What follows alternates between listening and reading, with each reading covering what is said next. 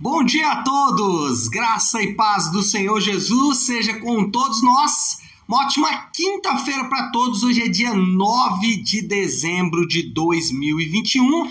Seja muito bem-vindo ao nosso devocional de hoje. Grandes novas de boa. Opa, boas novas, grandes novas de boa alegria. Boas novas de grande alegria. Devocional que a gente tem feito aí com o objetivo de estender as celebrações do Natal para além daqueles dois, três, quatro dias que a gente faz ali próximo do dia 24, 25 de dezembro. Então a nossa ideia é acompanhar aqui um devocional é, proposto aí pelo John Piper, John Piper que é um grande teólogo americano, e ele escreveu ali esses devocionais ah, que a gente teve acesso através da editora Fiel, e a gente está então estudando esses devocionais aí do John Piper durante esse período de 25, 26 dias de preparação para o Natal. Hoje, o décimo dia desse nosso devocional e hoje o tema é ouro, incenso e mirra. O texto que eu quero ler com vocês está em Mateus, no capítulo 2, dando sequência. Essa semana toda estamos falando de Mateus 2, praticamente é, falando de cada um dos versículos. E hoje o versículo de número 10 e também o versículo de número 11 de Mateus 2, que diz assim: Mateus 2, 10 e 11. Quando tornaram a ver a estrela, encheram-se de júbilo. Ao entrarem na casa, viram o menino com Maria, sua mãe, e prostrando-se o adoraram.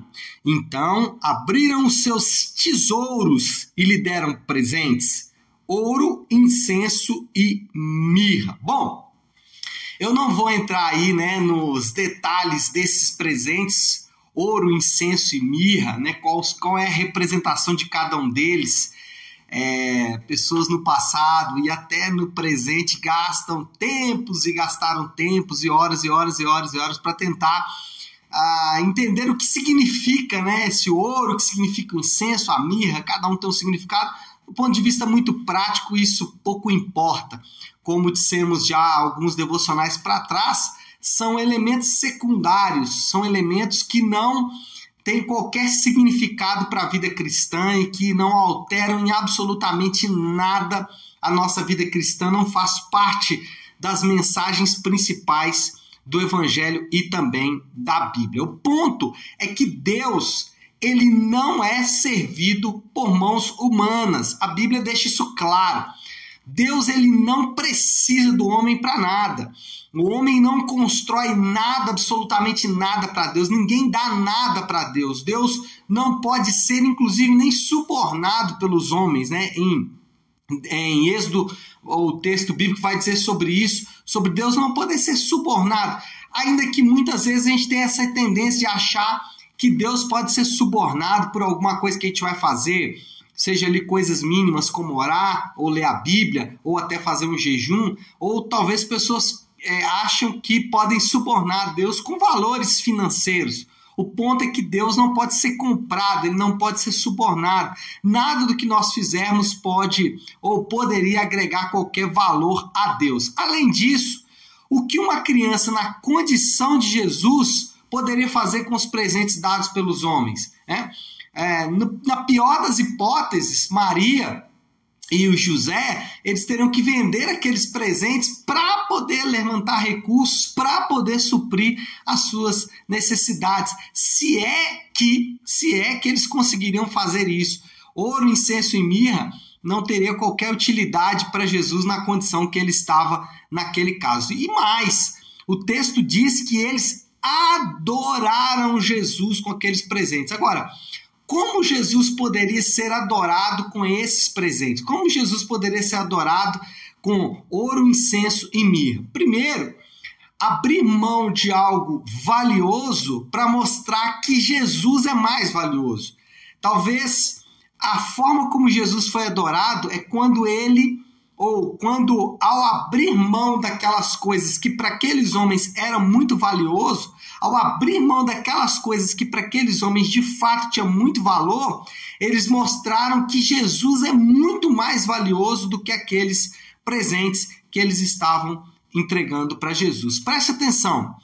É, muitas vezes, e esse é um ponto importante, nós não conseguimos abrir mão de determinadas coisas. E isso a Bíblia chama de idolatria. É quando você não consegue ou quando você é, não quer abrir mão de alguma coisa. Quando alguma coisa te domina mais do que o próprio Deus.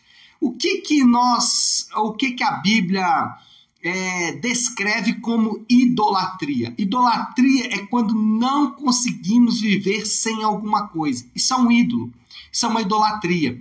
Quando aqueles homens estavam abrindo mão daquilo que era valioso, eles estavam dizendo: olha, para nós, Jesus é mais valioso. E muitas vezes nós não conseguimos viver sem alguma coisa na nossa vida, e isso se torna uma idolatria. E aqui eu poderia citar coisas ruins que podem se tornar uma idolatria, ou até mesmo um vício. Eu poderia citar, por exemplo, a adoração de imagens, né? ou, ou, ou recorrer a santos e a recorrer a imagens e a cultos, etc e tal, eu poderia citar isso e de fato isso é uma idolatria. Mas existem outras idolatrias que estão arraigadas no nosso coração. Por exemplo, pessoas elas podem idolatrar o dinheiro, para dar um exemplo, porque não conseguem viver sem o dinheiro ou mais. Aquelas pessoas que não têm dinheiro ou que não têm uma condição financeira boa, acham que se tiver dinheiro vão ser felizes. Isso é idolatria. É quando você acha que aquilo ou aquilo que você tem ou que você acha que se você tivesse, isso seria a fonte de alegria. É, isso acontece em várias áreas da vida e a gente percebe isso na vida de muitas pessoas. Pessoas, por exemplo, que dizem o seguinte: não, eu preciso de um casamento para ser feliz. E aí usam aquela expressão, mas eu estou muito sozinho. É, e, ah, não, eu estou muito sozinho, eu preciso de um companheiro. Não, na verdade, existe uma idolatria. Qual a idolatria? É de achar que se você tiver um companheiro ou uma companheira, a sua vida vai ser melhor. E isso acontece com o casado também. O casamento é muito bom, né? o casamento é maravilhoso, é tão bom que eu não consigo viver sem aquilo. Então, isso é idolatria. É tudo aquilo que não conseguimos viver sem. É tudo aquilo que, se nós perdermos, arrasa com a nossa vida. E às vezes nós estamos fazendo isso com Deus.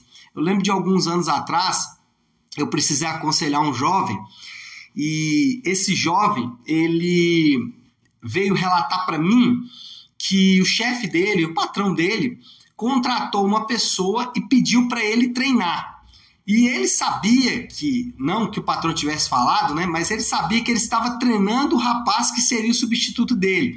Que quando aquela pessoa tivesse treinada, o patrão iria mandá-lo embora. E ele estava muito chateado com isso, veio aconselhar comigo, a gente orou junto e tal. Mas aquilo me chamou a atenção, porque muitas vezes nós fazemos isso com Deus nós estamos usando Deus para tentar alcançar coisas que queremos.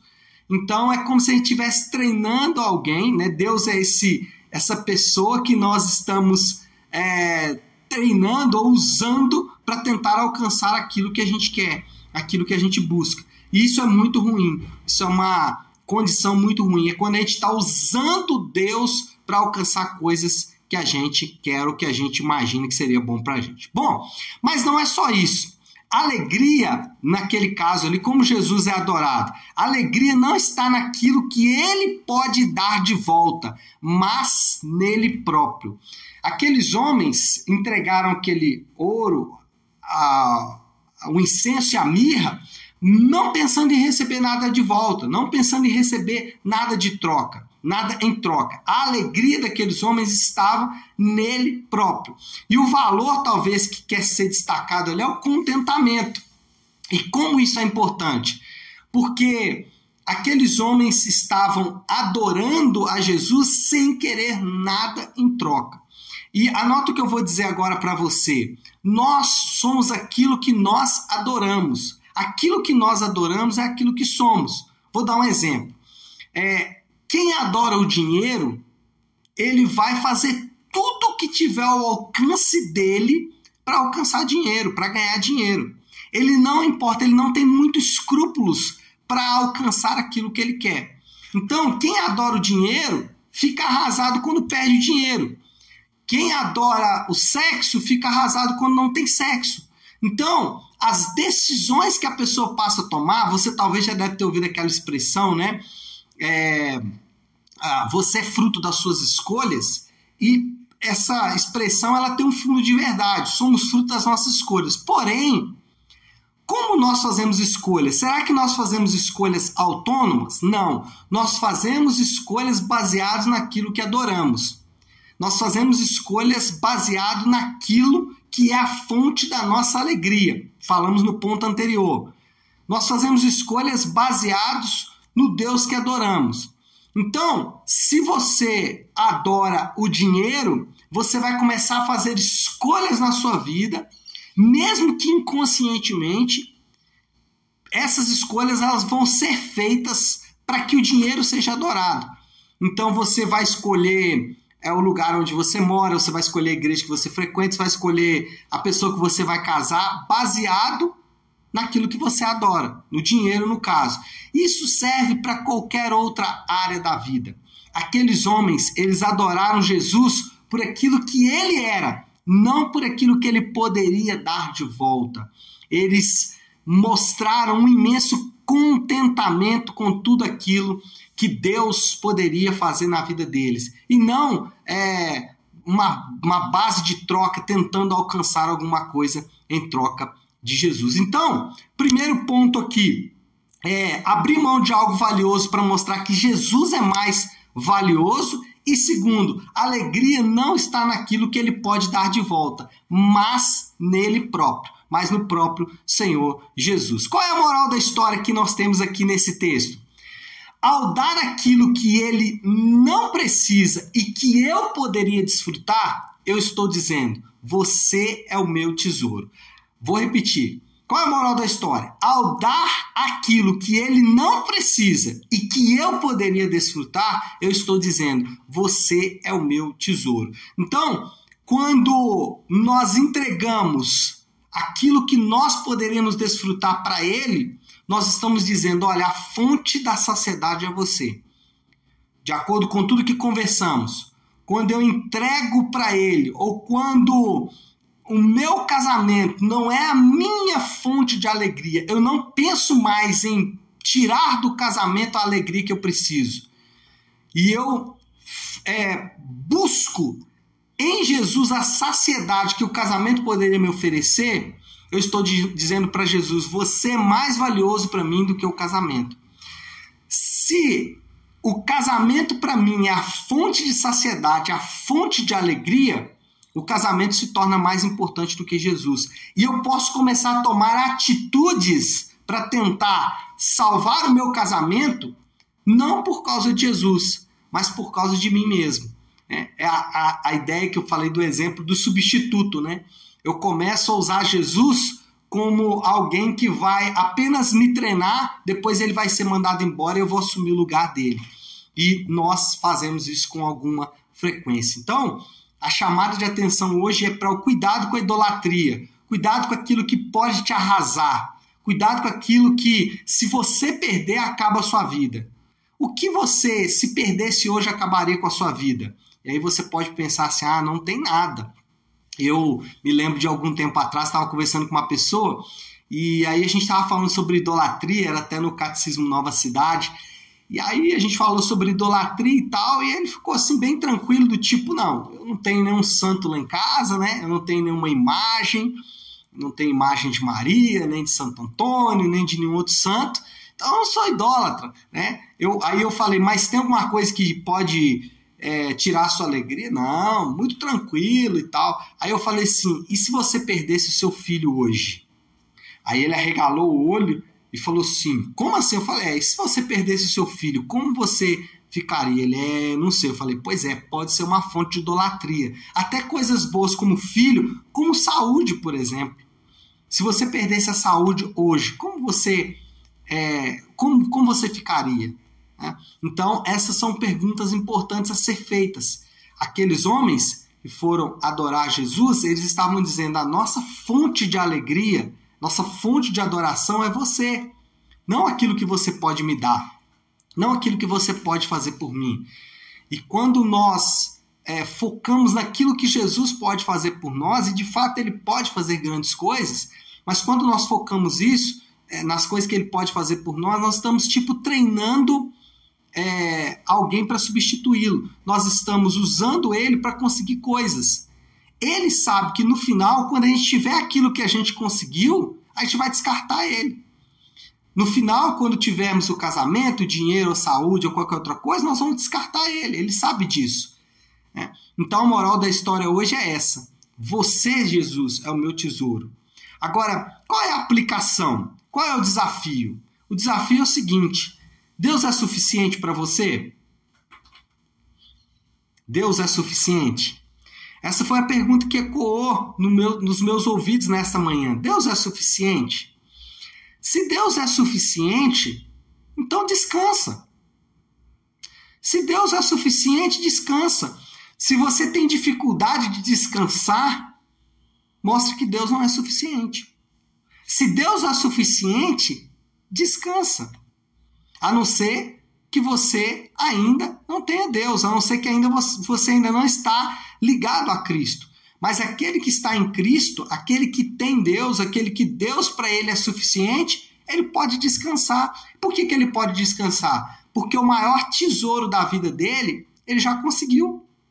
Então, a pergunta é: Deus é suficiente? Se Deus é suficiente, então descansa. vamos orar, pessoal. Vamos colocar tudo isso aí diante de Deus. Se você puder, então, agora, pare aí um instante aquilo que você está fazendo e vamos juntos buscar a Deus em oração sobre tudo isso que falamos aqui nesta manhã.